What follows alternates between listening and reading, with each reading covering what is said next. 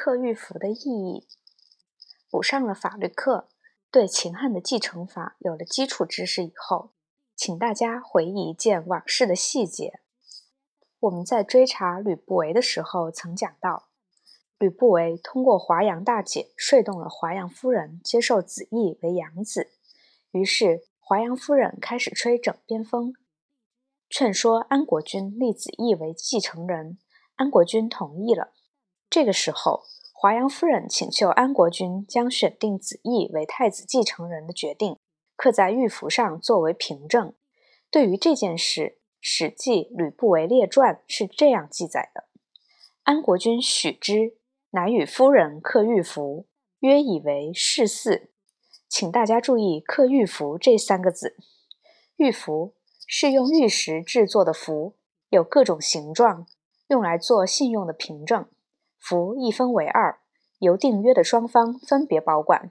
使用的时候取出来合符验证，确定约定的可靠。作用相当于我们今天的契约书，刻玉符就是将约定的内容分别刻在一分为二的玉符两半上。安国君与华阳夫人刻玉符，约以为世嗣，就是将册立子义为世嗣，也就是王太子继承人的决定写成文书，正式备案，然后将其大要刻在玉符上。由安国君和华阳夫人各持一半，分别保管。这个细节非常重要。首先，它体现了华阳夫人的精明，有法治观念。重大的事情需要有文字的凭证。这件事更重要的意义是在制度上。正如我们已经谈到的，秦国是法治国家，时时处处讲究法律章程，不论大事小事、国事家事，都用法律文书登录。严格按照法定程序处理。秦汉时代，王子和封君的册立都极为慎重其事，制度非常完备。不但有法律文书保存于政府机构，还有正式的仪式宣称其事。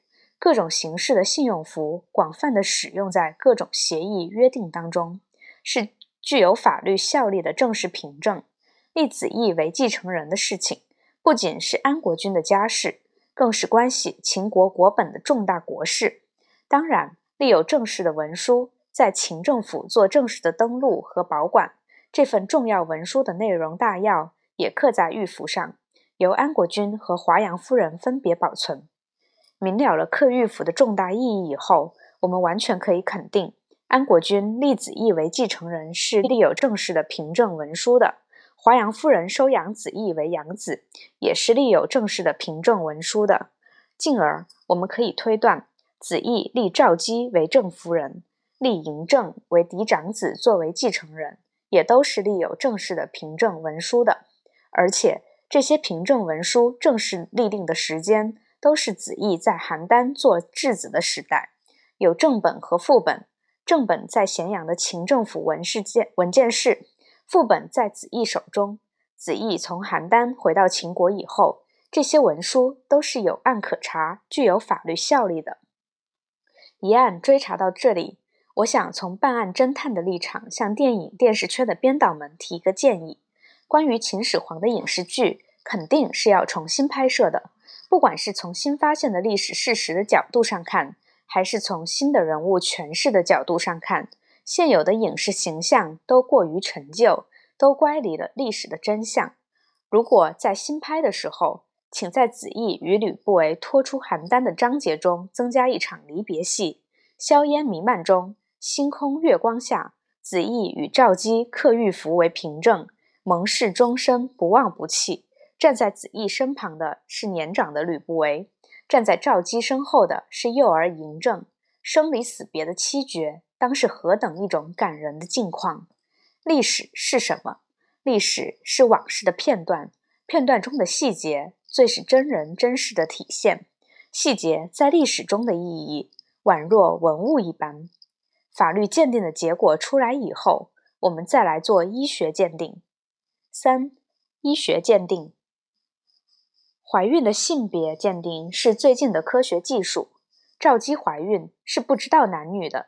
吕不韦现不如生男，吕不韦现不知生男还是生女的孕妇与子义，寄望以此作为子义的后嗣。一旦即位后，可以获取有利于自己的政治利益，这件事本身就是侥幸中的侥幸。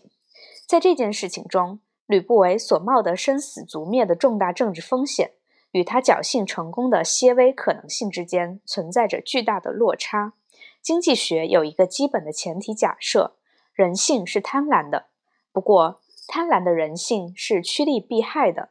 请大家结合秦国的法律，设身处地的想一想：如同吕不韦这样算计精明的商人、用心周到的政治家，会不会去干这种肯定有大害，而且几乎看不到成功的可能性的傻事情？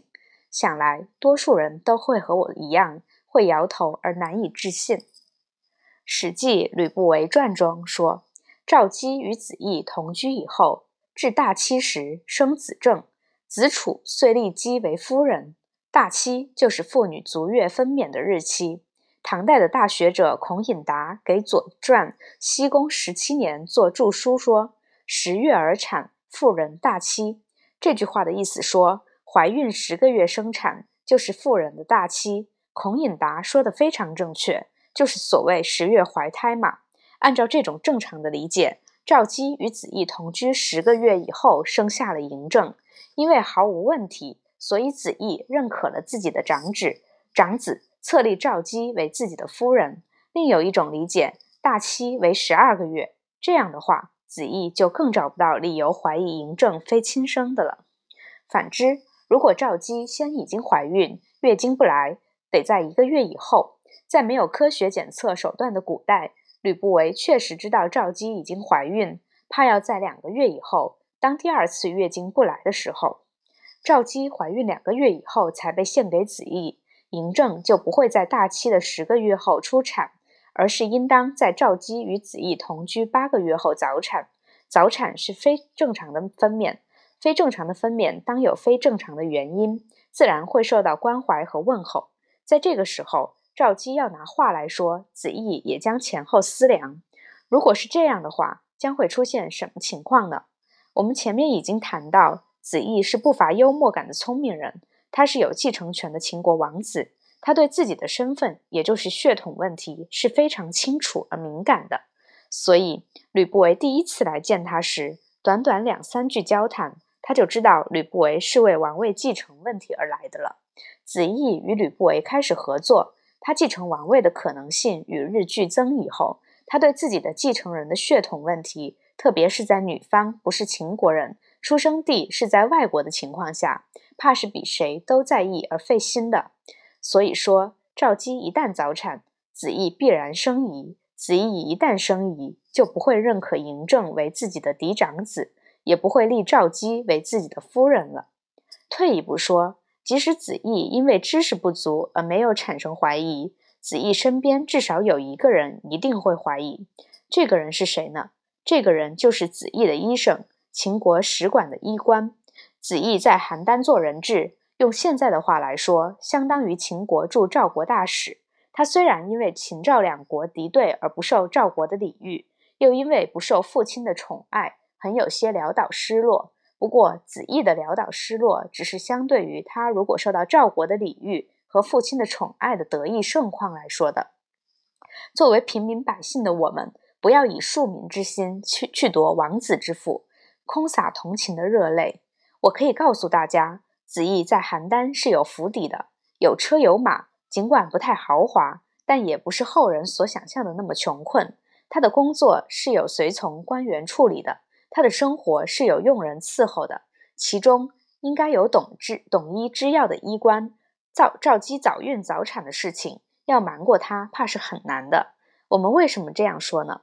战国时代，中国的医学已经有相当的进步，对于妇人从怀孕到出生的生理，胎儿从一月到十月的状况，已经相当清楚。长沙马王堆出土的医书《胎产书》，对这些都有具体的记载。子义的时代，秦国宫廷和政府的医官制度早已建立。读一读《史记·扁鹊仓公列传》就知道了，那是司马迁专为医生写的传记。著名的医生扁鹊周游各国行医，到邯郸专科医生，到咸阳做小儿科医生。他最后死于咸阳，是被秦国的太医令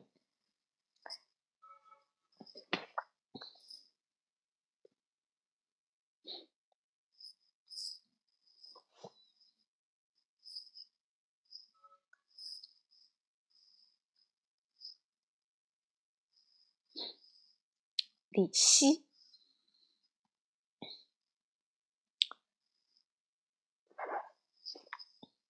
是被秦国的太医令李希派人赐死的。理由嘛，很简单，妒忌。李希妒忌扁鹊医术高明，担心他危及自己身为秦国宫廷最高医生的地位。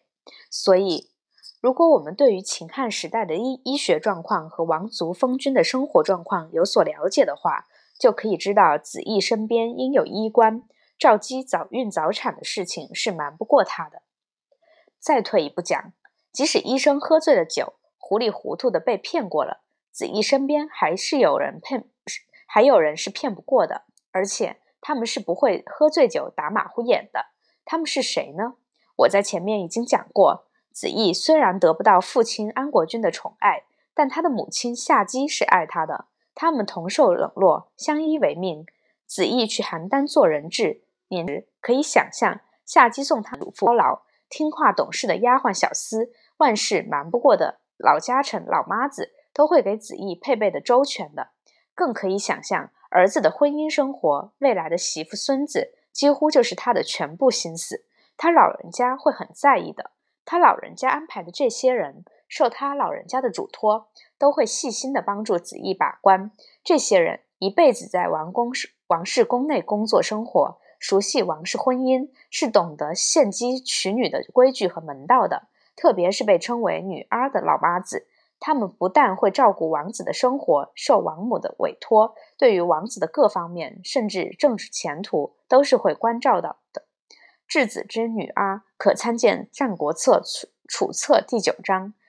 楚顷襄王熊衡为太子，至于秦时，以古代献姬的惯例而言。吕不韦献赵姬给子义是要警示的，警示就是需要将所献之女单独居住居处，确认她没有怀孕，然后才能送出去。经过警示的赵姬到子义府邸以后，衣冠号脉，老妈子查月经，验明有无身孕的方法简单的不能再简单，如何隐瞒的过去？赵姬进入子义府邸，成为子义的妻妾，工作人员要做登记。有孕以后，更是要做记录的。子义正式成为太子继承人之以后，这些记录都得送到咸阳宫廷存盘备案。所以，我们说《史记·秦始皇本纪》的记载：“秦始皇者，庄襄王子也。以秦昭王四十八年正月生于邯郸，都是根据秦政府的正式文件文书写成，是可信的记载。”四太史公捉弄人。司马迁有良良史之才。他不编故事，不制造绯闻。不过，司马迁爱听故事，力图将可信的故事作为信史写进史书中。有时候，他听了荒诞的故事，将信将疑。在他拿不稳、吃不透的时候，会用曲折的笔法捉弄人，写下模棱两可的话来，要读书的人自己去做真伪的判判断。吕不韦现有孕之女的故事，会不会是太史公捉弄人的故事？为了不被捉弄，我们退到问题的开端，再一次回到谁是秦始皇生父这件历史疑案的起点，重新阅读《史记·吕不韦列传》所在的这个离奇故事。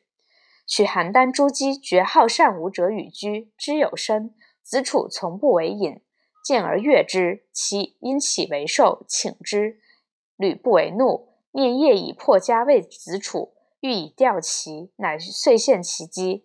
姬自逆有身，至大七时生子正，子子楚遂立姬为夫人。这个故事是否肯定是司马迁写进去的？是否是《史记》的原样？我们暂时不去多说。如果我们仔细审阅这个故事的话，不难发现，在这个离奇的故事后面，实际上隐藏着否认这个故事的机关。这个机关就是“大七”这两个字。我们前面已经说过，“大七”的意义就是妇女足月分娩的日期。就是十月怀胎的十个月，赵姬与子义同居怀孕，十个月以后生下了嬴政。因为毫无问题，所以子义认可了自己的长子册立赵姬为自己的夫人。反之，如果赵姬先已经怀孕才被献给子义，嬴政就不是大期的十个月后出生，而是应当在赵姬与子义同居八九个月后早产。一旦早产，子义必然生疑，就不会认可嬴政为自己的嫡长子，也不会立赵姬为自己的夫人了。也就是说，在“大妻”这两个字的后面，隐藏着一个否认赵姬与子义同居以前已经有孕的故事。发现这个机关的历史侦探是清代的大学者梁玉绳，他对此有一个极为精辟的解释。梁玉绳说：“史公于本纪特殊生始皇之年月，而于此更书之。由云世皆传不为献逆生机。”其实勤政大期始生也，别贤名微，合于春秋书子同生之意，人自误读《史记》耳。这段话说，太史公在《史记·秦始皇本纪》中特别写明了秦始皇帝出生的年月，在这里之所以再次以不同形式改写，当是一种隐晦的写法。当今世上盛传吕不韦现有孕之女的流言，其实始皇帝是如期而生。太史公的这种写法。辨别嫌疑，指明细微，合于春秋书写嫡长子诞生的笔法，世人未能深入理解《史记》，限于自我误读而已。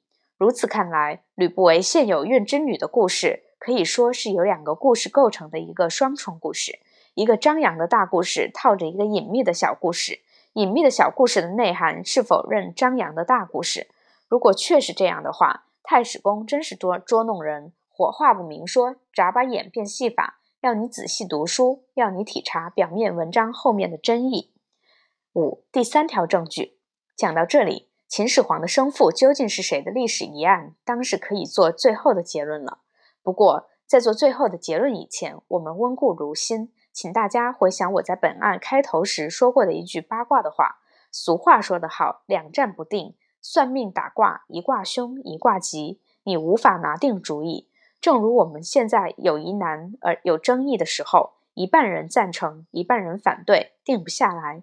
对于谁是秦始皇生父的疑案，我们费了这样大的篇幅，花了这样多的时间，就是因为受了这句八卦的牵制，直接的证据不足，不得不用间接证据，使用理断的方式。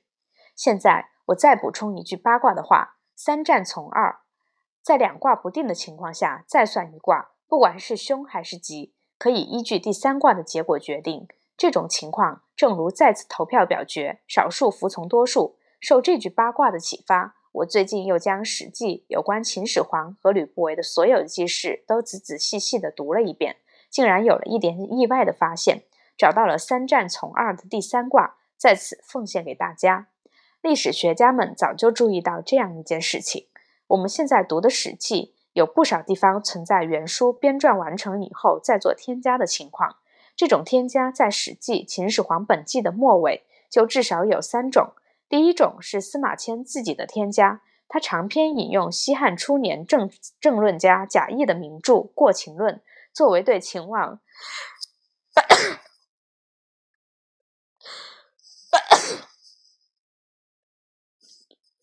和秦始皇的评价比较中肯。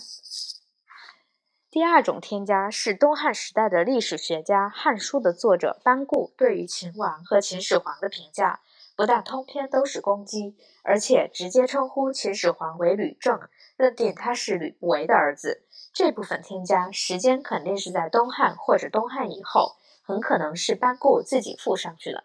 除此之外，《史记·秦始皇本纪》的末尾还有一份添加资料。内容是秦国自秦襄公到秦二世的世系和葬地。这份秦王谱系资料放在前两份添加之间，可能也是班固放进去的。根据专家们的意见，这份秦王谱系资料与《史记·秦本纪》中的秦王世世系略有不同。对于秦始皇身世的记载，也与《秦秦记》也与《史记·秦始皇本纪》的记载，也就是秦始皇者，庄襄王子也。庄襄王为质子于赵，见吕不韦姬，悦而取之，生始皇。以秦昭王四十八年正月生于邯郸。这条记事略有不同。这份资料可以称为别本秦王谱系，是一份独立来源的贵重史料。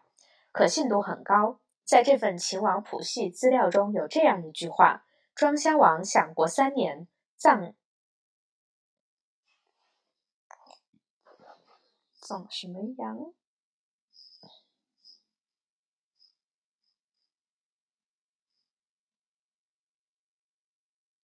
采羊。采古书上说是一种香草。”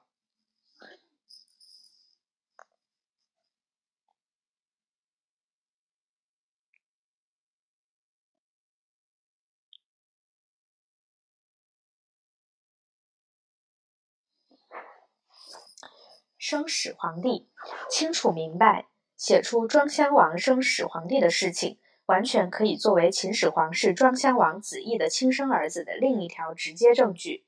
有了这个新的证据以后，我们可以对谁是秦始皇生父的历史疑案做一个肯定的结论了。这个结论如下：秦始皇嬴政的生父是子异，生母是赵姬，他是秦国第三十三代王庄襄王的嫡长子。《史记·秦始皇本纪》的记载和《史记·秦始皇本纪》后面所附的秦王谱系记载是可靠的。反之，出现在《史记·吕不韦列传》中的吕不韦现有孕之女的故事是不可信的编造。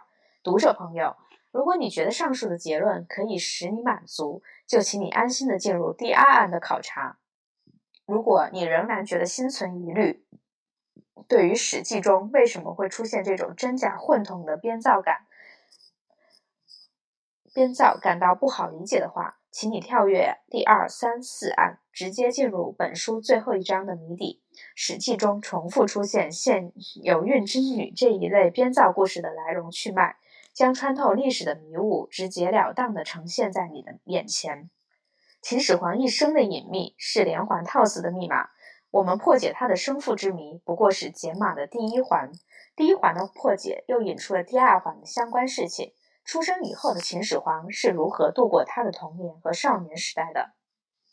第二案，弟弟与贾父的故事。秦始皇的青少年时代，历史记载几乎空白，唯一的线索就是他有三个弟弟，一个突然在前线投敌叛国，两个被秦始皇活活扑杀而死。秦始皇与弟弟们到底存在什么样的生死情仇？年轻国君如何面对亲情背叛、人伦惨剧？夹杂其间的又是怎样的政治阴谋？一弟弟为什么叛变投敌？一弟弟人临阵倒戈。关于秦始皇的童年和青少年时代，也就是他出生以后一直到二十二岁亲政掌权以前的事情，史书上几乎完全没有记载。正是因为如此，现有的各种秦始皇传记，近年来流行的各种讲座，无一不是回避这个问题。苦于巧妇难为无米之炊。搜寻所能找到的所有史料，我们仅仅找到了有关秦始皇青少年时代的两条线索：一条是他童年时代的朋友姬丹，一条是他少年时代弟弟成乔。这些极为有限的友情和亲情，都折射出秦始皇人生中的片段影踪。《史记·刺客列传》提到，秦始皇童年时代有一位朋友叫做姬丹，是燕国的王子。他们都曾经在赵国首都邯郸做过人质，曾经一起游玩打闹，相亲相爱。秦始皇当政以后，姬丹又来到秦国做人质。这个时候已经大权在握，一心要吞并六国的秦始皇甚为傲慢，大不礼遇姬丹。姬丹怨恨逃亡，招来刺客荆轲暗杀嬴政，演出了一场演出了一场惊天地泣鬼神的历史大戏。这件事情传颂千古。不仅见于各类史书，更改编于为戏剧小说、电影、电视，永远的映照着秦始皇人性中不厚道的阴冷面。人性因为权势而扭曲，扭曲的人性又加剧了权势的异化，几乎成了集权体制的宿命。关于这件事情的真假虚实，国内国外议论很多，我们将来有机会再来一一细说澄清。有关秦始皇的青少年时代，我们还找到另一条线索。这就是他的弟弟长安君成乔。成乔是嬴政的异母弟，他们年龄相近，在父亲庄襄王子异的呵护下，一起在咸阳度过了幸福的童年。嬴政即位以后，成乔也顺利成长，后来成了一位政治一位政治人物，颇有一定的势力和能力。在秦王政八年的时候，成乔领兵进攻赵国，突然在前线投敌叛国，从此以后，他从历史记载中消失，宛若流星划过夜空。这件事情史称城桥之乱，见于《史记·秦始皇本纪·秦王政八年条》。王帝长安君城桥将军击赵，反死屯留，军吏皆斩死，迁其民于临赵。这件事情也见于《汉书·武行志》。王帝长安君城桥将军击赵，反屯留，军吏皆斩死，迁其民于临赵。上述记载说，秦王政八年，秦王的弟弟长安君成桥领军进攻赵国，在屯留反叛。叛乱平定后，参与叛乱的军吏都被斩首，参与叛乱的民众被迁徙到临赵。根据《史记·赵世家》的记载，在这件事件上，在这这次事件后，成桥亡命到赵国，被授予封地饶。以上的叙述是史书为我们提供的有关城桥之乱的全部直接资讯。至于更详细的情况，比如城桥的身世，他的母亲是谁，他何时出生，生于何地。他为什么前线反叛？他以后的命运如何？等等，就完全没有消息了。城桥是嬴政的异母弟弟。城桥之乱表面上发生于兄弟之间，背后则有两位母亲的影子。这件事情首先牵连着嬴政家族内部的亲情，兄弟之间的关系倒是。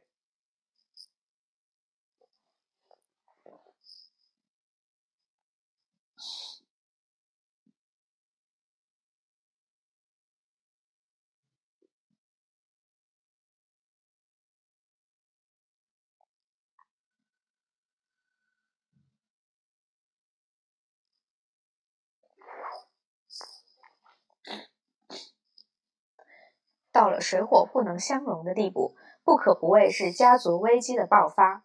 在家天下世袭王政体制下，王族内的亲情就是政情。城桥之乱也牵连着秦国的政情，不同政治势力之间的矛盾发展到了兵刃相见的地步，不可不谓是政治危机的爆发。然而奇怪的是，史书上对于这件事情只有上述短短的记载，至于这件事情的原因、结果、来龙去脉。竟然没有只言片语的提及，不但留下了巨大的历史空白，也成为一桩千古疑案。二、邯郸脱逃录，追查疑案，首先要追查与疑案相关的嫌疑人。陈桥之乱的主角是陈桥，自然是追查的第一嫌疑人。关于陈桥其人，我们可以提供一份简单的资料，请参见陈桥履历表。名字：陈桥，生年秦昭王五十一年。父亲庄襄王嬴异，母亲韩夫人，爵位长安君，官职将军、大使。秦王政五年，出使韩国，迫使韩国献出大片土地。秦王政八年，领军反叛，投降赵国。根据这张表，我们首先对程桥做一个简短的介绍。程桥与嬴政同父，都是庄襄王嬴异的儿子。关于程的出生，有一段曲折的故事。这个曲折的故事。因为嬴异的颠沛流离而发生，也与秦始皇的身世密切相关。为了便于考察这件事情，下面我将嬴异一生的情况整理成一份比较详细的年表，提供给大家。同时，为了便于考察嬴异与两位儿子间的关系，我在这份资料的旁边注上了嬴政和陈陈桥的年龄。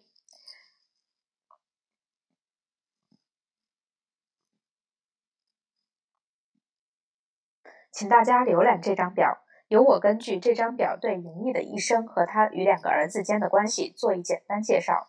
嬴异出生于他祖父秦昭王在位的第二十六年，相当于西元前二八一年。他十七岁到赵国首都邯郸做人质，不久结识了吕不韦，共同开始争取王太子继承权的活动。子义从吕不韦那里得到赵姬，并与之同居。是在他二十二岁的时候，子义二十三岁的时候。赵姬生下嬴政，子义二十五岁的时候回到秦国，正式做了王太子继承人。子义三十二岁继承王位，他做了三年秦王，三十五岁死去。死后谥号为庄襄王，王位由嬴政继承。在子义的这份资料中，我请大家特别注意一件事情：子义曾经与妻子赵姬与长子嬴政分开整整六年。这件事情。不仅深刻地影响了秦始皇的一生，而且直接关系到陈桥的出生。而我们必须特别的考察。请大家顺着这张表找到秦襄秦昭王四十七年这一栏。这一年，子义与赵姬同居，赵姬怀了嬴政。也就在这一年，秦国与赵国之间爆发了有名的长平之战。长平之战的结果，赵国大败，四十多万赵国军队投降，被秦被秦将白起活埋。这场战争深刻地影响了中国历史的进程，可以用一句话来简单的概括：长平之战决定了未来统一中国的是秦国，而不是赵国。长平之战的消息。子义是在哪里得到的呢？是在赵国的首都邯郸。这个消息对他的祖国秦国来说是前所未有的大胜，对他妻子赵姬的祖国赵国来说是立国以来的大惨败。子义一家为此将迎来什么样的命运，付出何等的代价呢？长平战败，赵国震动，邯郸城内悲恐悲愤恐慌。次年，也就是秦昭王四十八年，秦军乘胜攻入赵国境内。就在这一年，秦王嬴政在邯郸出生。他是生于兵荒马乱当中。秦昭王四十九年，秦军兵临城下，开始长期围困邯郸。身在邯郸的子义一家陷入赵人仇恨的汪洋大海中，随时有不测的危险。秦昭王五十年，秦军猛烈攻击邯郸，战事日益惨烈。邯郸城内兵源减少，粮食短缺，妇女老弱都到了军中出力。烧人骨、吃人肉的情况也时有所闻。为了表示誓死抗秦的决心，赵国决定处死秦国人质子义及其全家。在情况万分紧急之下，吕不韦用重金收买赵国的看守官吏，与子义二人逃出邯郸城，进入秦军军营，被护送回到咸阳。赵姬和年仅三岁的嬴政呢？他们留在了邯郸城内，九死一生，多次面临被杀的危险。万幸的是。赵姬是邯郸人，家中是邯郸有名的豪门大户，在赵国颇有势力。在赵姬家人的拼死保护下，赵姬和嬴政被转移隐藏，免于一死。三城桥的身世，回到咸阳的子义正式做了王太子继承人。他有吕不韦陪同，特意穿着楚国的服装去见养母华阳夫人。华阳夫人非常高兴，她对子义说：“我是楚国人，过继你做我的儿子。”你就用楚做你的字号吧。子义后来被称为子楚，就是由这里来的。子义回到咸阳，除了华阳夫人以外，父亲安国君、祖父秦昭王自然是一定要见的了。不过，我请大家一定不要忘了，子义还必须去见一个人。这位子义一定要去见的人是谁呢？他就是夏姬。我们前面已经做过介绍，夏姬是子义的生母。她生下子义以后，多年冷落无宠。他与子义相依为命，二人之间有浓厚的母子亲情。子义被华阳夫人收为养子，而成为王太子继承人。夏姬也沾光，有了出头的日子。如今儿子历经千辛万苦，终于回到自己身边，自然是万分高兴。夏姬为儿子高兴，他感谢吕不韦，感谢华阳夫人，感谢上天保佑。他与子义之间自然少不了劫后重逢后的喜悦。关于夏姬其人，史书上记载的很少。只是说她是安国君众多夫人当中的一位，生下子义以后无宠，得不到安国君的宠爱，是一位在后宫郁郁寡欢的女人。我们知道，战国时代各国王各国王室通婚，王女出嫁到外国，王子娶外国的王女为妻，各国王族间的婚姻多有国际的背景。以这种强情而论，夏姬也应当是出身于某国王族的夫人。夏姬的姬是妇人的美称，姬前的夏。或者是姓氏，或者是与出生国相关的某种称谓。我们前面已经讲过，秦始皇的母亲被称为赵姬，赵不是他的姓氏，而是表示他的出生国赵国的一种称谓。此以此类推，夏姬的夏可能也是如此。夏是古代中国的第一个王朝，夏的活动区域以山西南部的安邑。河南和河南西部的阳城为中心，战国时代都属于韩国的领土。领土基于这种地域观念而言，称韩为夏，称韩国出身的韩夫人为夏夫人，写作夏姬，应当是合合于情理的。我们这个推测也有别的助理裁判员。我们的后面会谈到，陈桥十五岁的时候，曾经出使韩国，不费一兵一卒，一兵一卒。迫使韩国献出大片土地，回来后受封爵受赏。这件事情的背后显示出夏太后与韩国王室之间的密切关系，所以我们说夏姬出生于韩国王族，是韩国系夫人。回到咸阳的子义，年仅二十五岁。他与吕不韦一道拖出邯郸时，由于事情紧急，夫人赵姬与年仅三岁的长子嬴政都被留在围城邯郸，生死不明。在这种情况下，出于人情的考虑，也考虑秦国的制度，马上为他物色侧室夫人成了紧迫的事情。按照当时的惯例，王子的婚姻多由母后决定。夏姬是嬴异的生母，在儿子的政治前途上，他插不上话，得听华阳夫人的。在儿子的第二次婚姻上，他则是当仁不让的关键人物。子义的新夫人当由他选定，也依据当时的惯例，母后为儿子娶妻，多会在自己的近亲中选取，熟悉的娘家自然成为首选。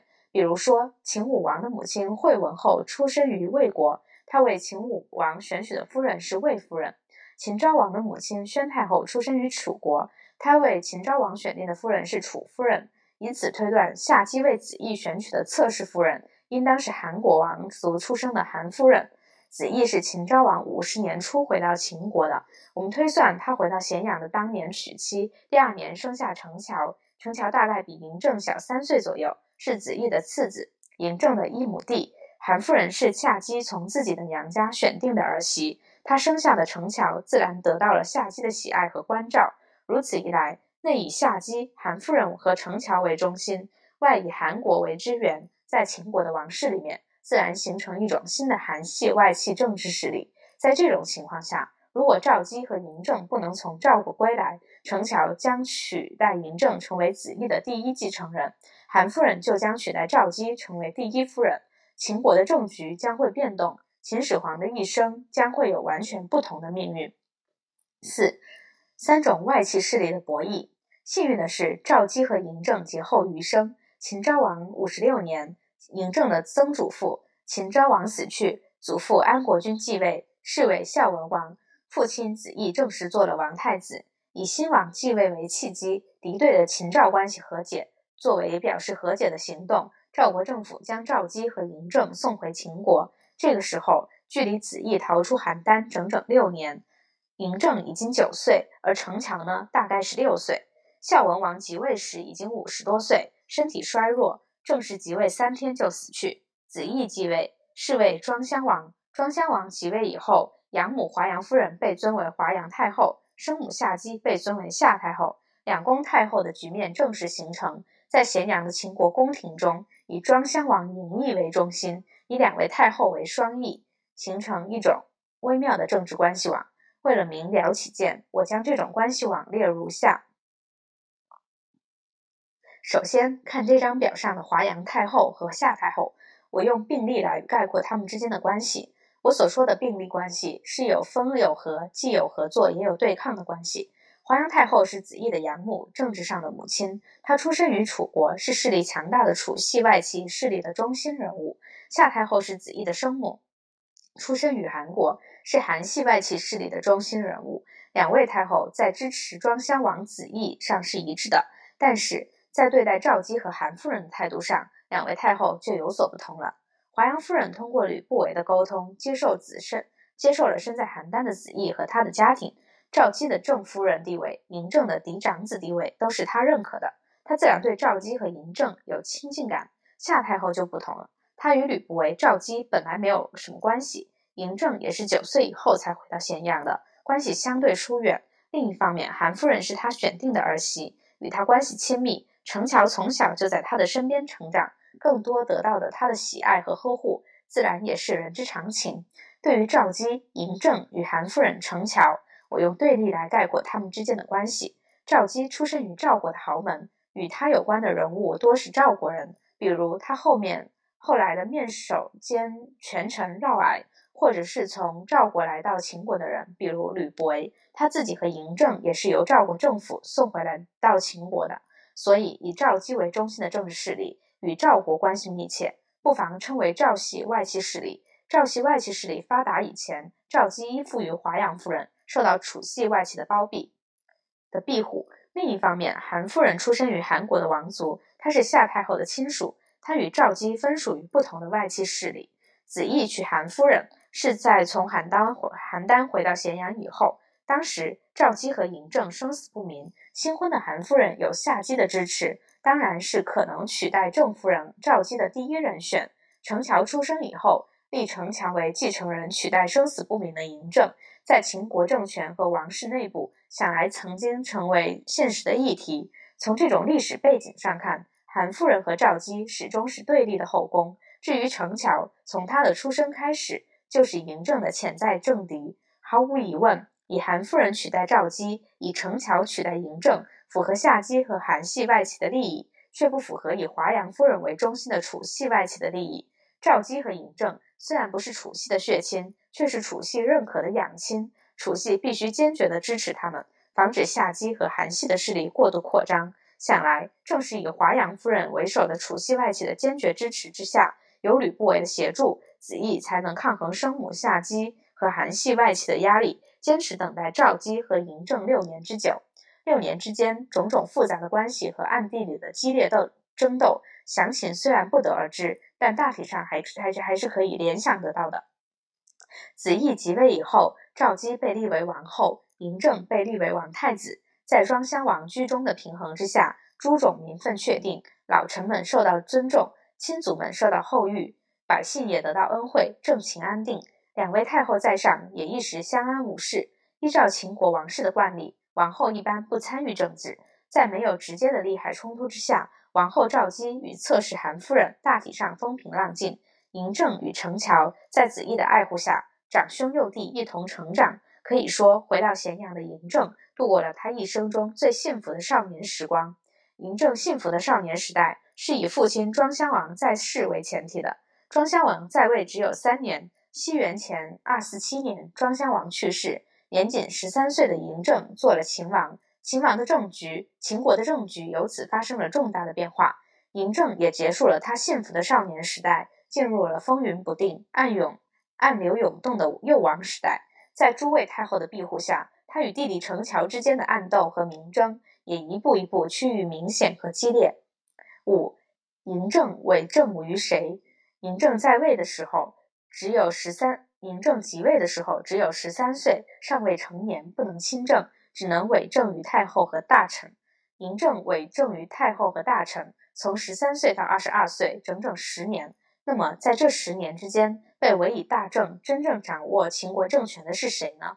历代学者的解释认为，嬴政年幼期间被委政的太后是母亲帝太后。被委政的大臣是相国吕不韦，他们二人是这十年真正掌握秦国政权的主要人物。然而，这个说法实在是一个天大的误会，是一个必须予以澄清的历史错误。为什么这样说呢？因为这种见解忽视了两个重大的历史事实：第一，嬴政即位之时，太后一共有三位，除了嬴政的生母帝太后太后赵姬之外，还有两位太后，一是嬴政的养祖母华阳太后。另一位是嬴政的亲祖母夏太后，三位太后，不管是从名分辈分来看，还是从根基权势来看，华华阳太后都有绝对的优势，是第一位的。华阳太后之后是夏太后，最后才是帝太后。这个顺序，我们不仅有文献的依据，也得到了新晋出土的秦汉法律的支持。根据张家山汉简二年律令，秦汉时代对于男子死后的继承权。继承者权益的顺序有明确的规定，第一位是儿子，第二位是父母，第三位是妻子，第四位是女儿。根据这种原则，子义死后，第一位继承者是儿子嬴政，第二位是两位在世的母亲，也就是华阳太后和夏太后，第三位才是子义的妻子帝太后。所以，嬴政年幼，委政于太后，应当是委政于三位太后。三位太后当中，真正主事的人是华阳太后。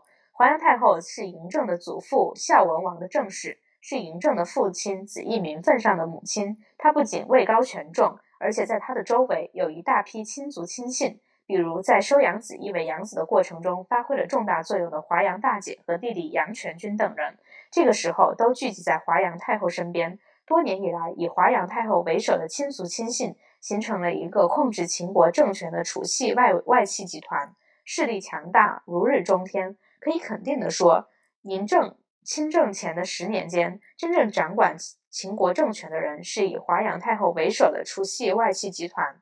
这是我们必须明确的第一个重大的历史事实。第二个重大的历史事实是，嬴政即位之初的大臣，除了相国吕不韦外，秦昭王以来的一大批老臣都健在，比如将军蒙蒙骜，他们一直都是尊崇尊崇重用，统领军队。特别值得提到的是，与吕不韦共同执掌国政的还有两位非常重要的大臣。大臣一位是昌平君，一位是昌文君。昌平君和张昌文君都是活跃在秦国政坛的楚国公子，同属以华阳太后为首楚的楚系外戚集团。所以说，嬴政年幼，委政于大臣，绝非仅仅指吕不韦一人，而是指秦昭王以来的一批老臣。其中，在政权中枢主持国政的主要有三位。吕不韦、昌平君和昌文君三人当中，昌平君和昌文君都是华阳太后的亲属亲信。至于吕不韦，他是促成华阳太后收养子义的牵线人，得到华阳太后和子义双方的信任，也可算是华阳太后的人。庄襄王子义过世以后，他继续得到华阳太后的信任，也得到帝太后的信任，得以继续执掌国政。六夏太后之死引起的震动，由此可见。嬴政十三岁即位的时候，程乔只有十岁，他们之间的关系完全受三位太后之间关系的左右。史书上有关程乔的记载非常之少，只有两件事情。一件是前面我们已经讲到的叛秦叛秦降赵，还有一件事情是出使韩国。根据《战国策》《秦策》《新序善谋》和《史记·春申君列传》等文献的记载，秦王政五年，程乔出使韩国，不费一兵一卒。使秦国得到韩国献出的百里之地，这件事情是作为战国故事流传下来的。仅仅在外国使者和秦王的谈话中偶然提到，对于事情的详细没有做具体的交代，难免又成为一桩历史之谜。我在整理这件事情的时候，注意到一个年龄的问题。这件事情发生在秦王政五年，当时嬴政十八岁，还没有亲政；程乔呢，最多只有十五岁。年纪轻轻的他能够不费一兵一卒取得韩国的大片土地，真是有些不可思议。历史上很多不可思议的记事，往往有隐秘的背景。对于这件不可思议的事情，顺着程乔、韩夫人、夏太后、韩系外戚的脉络，我们可以做一种合理的推测：年轻的王子程乔无功无爵禄，母亲韩夫人忧心忧心，祖母夏太后也觉得不妥。根据秦国的法律，身为王子的程乔如果没有功劳，是不能得到爵位官职的。程乔出头发达的事情，不仅牵动着母亲韩夫人的心，也成了祖母夏太后的心病。我们前面已经谈到，夏太后和韩夫人都出生于韩国，与韩国王室有密切的关系。于是，他们动用自己的关系网，派遣程乔出使韩国，通过军事压力和外交活动，迫使韩国献出百里的土地。程乔归来后，因功受封，成为拥有封土和封号的封君。他的封号长安君的由来，或许就在这里。由此看来，长程乔在对韩国的扩张活动中立功的事情，很可能是夏太后和韩夫人为了封赏程乔而特意安排的活动。一句话，夏太后是程乔的保护者，她生前为自己所钟爱的孙子做了尽可能的安排。不过，保护者的精心安排，管得了生前，保不住死后。秦王政七年，夏太后死去，城桥失去了保护伞。他的命运也因此发生了变化。这种变化的不幸结果就是城桥之乱。《史记·秦始皇本纪》记载说：七年，夏太后死；八年，王帝长安君城桥将军袭将军击赵，反死屯留。韩系的祖母和孙子之间两件不幸的事件先后相继，背后不会没有关联。这种关联究竟是什么？由于史书完全没有记载。我们只能根据近年来考古的发掘做一点可能的推测。夏太后是秦始皇的祖祖父孝文王的侧室，还在世的华阳夫人才是正室，所以她死后不能与孝文王合葬。孝文王的墓地在秦东陵，华阳太后死后与孝文王合葬在这里。夏太后死以前为自己另外选定了葬地，在今天西安市南部的长安区。在《史记·吕不韦列传》中。他有一句谈及为什么选中选中杜东作为自己葬地的话：“东望无子，西望无夫，后百年旁当有万家邑。”意思是说，我选杜东做我的葬地，由此往东可以望见我的儿子的墓地，由此往西，可以望见我的夫君的墓地。一百年以后，这个地方会发达兴旺，成为有万家住户的城市。如果这句话真的是夏太后生前所言的话，就成了这位老太后在历史上唯一的一句留言。关于夏太后，由于史书上只有寥寥数语的记载，她在历史上的留下的形象似乎只是一位被冷落的后宫夫人。她在历史上的存在，似乎只是被安排来用作华阳夫人的陪衬。以她的黯然失落映照华阳夫人的光辉显赫。然而，历史的真相真是这样的吗？或者，这一切只是残缺史书挂遗漏的遗漏万的挂一万漏的记载所导致的误会？二零零六年，我得到夏太后的墓地墓墓葬被发掘的消息。二零零七年三月，专程前往考察，雨天泥泞，步履艰难。当我来到西安南部的长安区神和园，进入发掘现场时，我感到惊奇，我感到震撼。旧日读史书所留下的夏太后的印象瞬间一扫而空。当时当地出现在我眼前的墓葬，规模宏大，气势辉煌，一座亚字形的帝王级规模的大墓，东西长一百三十米，南北宽一百一十米，墓次在地下十五米深处，周围有十三座陪葬墓。整个陵园占地约二百六十亩，南北长五百五十米，东西宽三百一十米。原本有各种地面建筑。如果这座墓葬真的是夏太后的墓的话，可以想象得到，如此规模的一座大墓，绝非短时间能够修建。夏姬被尊为太后，是在庄襄王元年；夏太后之死，是在秦王政七年。期间的十年，应当是这座大墓的修筑时间。也可以想象得到。如此一座大墓的主人，生前必有高贵的地位、显赫的权势。在儿子庄襄王子异的时代，夏太后与华阳太后分居两宫，共同辅助秦王；在孙子秦王嬴政的时代，夏太后与华阳太后共同监理政权，看守先王留下的基业。她在秦国政局中的影响举足轻重。母后干政，外戚当权，是秦汉政治的通例，可以说是制度性的产物。秦国早年的历史。由于史料的缺乏，不大清楚。不过，在史籍的只言片语和出土的铭文上，强大的母后和外戚的活动仍然是可以看到痕迹的。到了秦昭王继位以后，情况就非常明显了。以宣太后为中心的楚系外戚政权、外戚集集团完全主导了秦国政权。伴随着这种情况，当权的太后去世时，政治上往往出现重大的变动。宣太后死，当权的楚系外戚权贵们。包括华阳夫人的祖父都被放逐出京，解除了政治权利。与此类似，夏太后死去，秦国政治也出现了相应的变动。伴随夏太后的死，韩系外戚失去了中心人物，不可避免的衰落。分居两宫的两位祖母级的太后只剩华阳太后，而以赵姬为中心的赵系外戚日力量日益强大起来。秦国宫廷的政治势力将重新洗牌组合。夏太后在世时，韩夫人可以援引夏太后与赵姬分庭抗礼，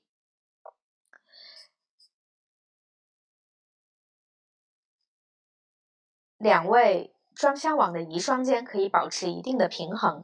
如今韩夫人失去后盾，自然是孤立失势。相反，赵姬没有了夏太后的节制，自视是秦王的生母，又有相国吕不韦和面首嫪毐的支持。秦行情看涨，甚至一步步走向肆无忌惮、有恃无恐。在这种背景之下，他利用夏太后之死的机会，趁势排挤韩夫人和程乔，可以说是当然的事情。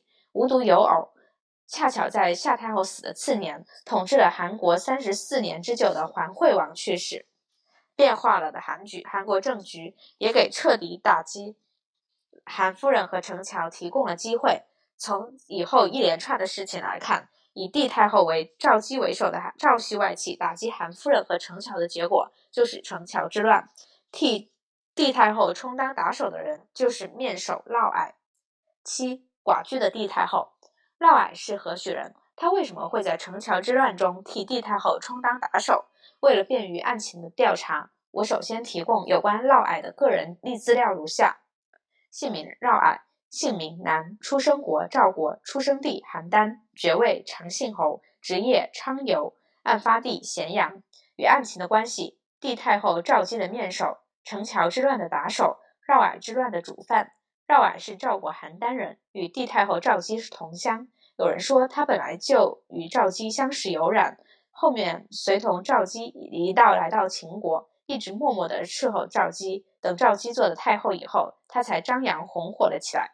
不过《史记·吕不韦列传》说，嫪毐本来是吕不韦的舍人，也就是家臣，后来被吕不韦介绍给帝太后，得到帝太后的宠爱，方才发达起来，被授予秦国的最高爵位，封为长信侯，权倾一时。嫪毐这个人本是昌游一类的人物，他有一个特点，就是具有超强的性功能。据说在酒席宴会的乐舞演出中，他可以用勃起的阳具套上桐木小车轮做精彩的表演，被称为大阳大阴人。那么，这样一个古怪特异的人物，为什么会被吕不韦看中，并且将他介绍给帝太后呢？帝太后又为什么会宠爱他？他为什么能够在秦国政坛上红极一时呢？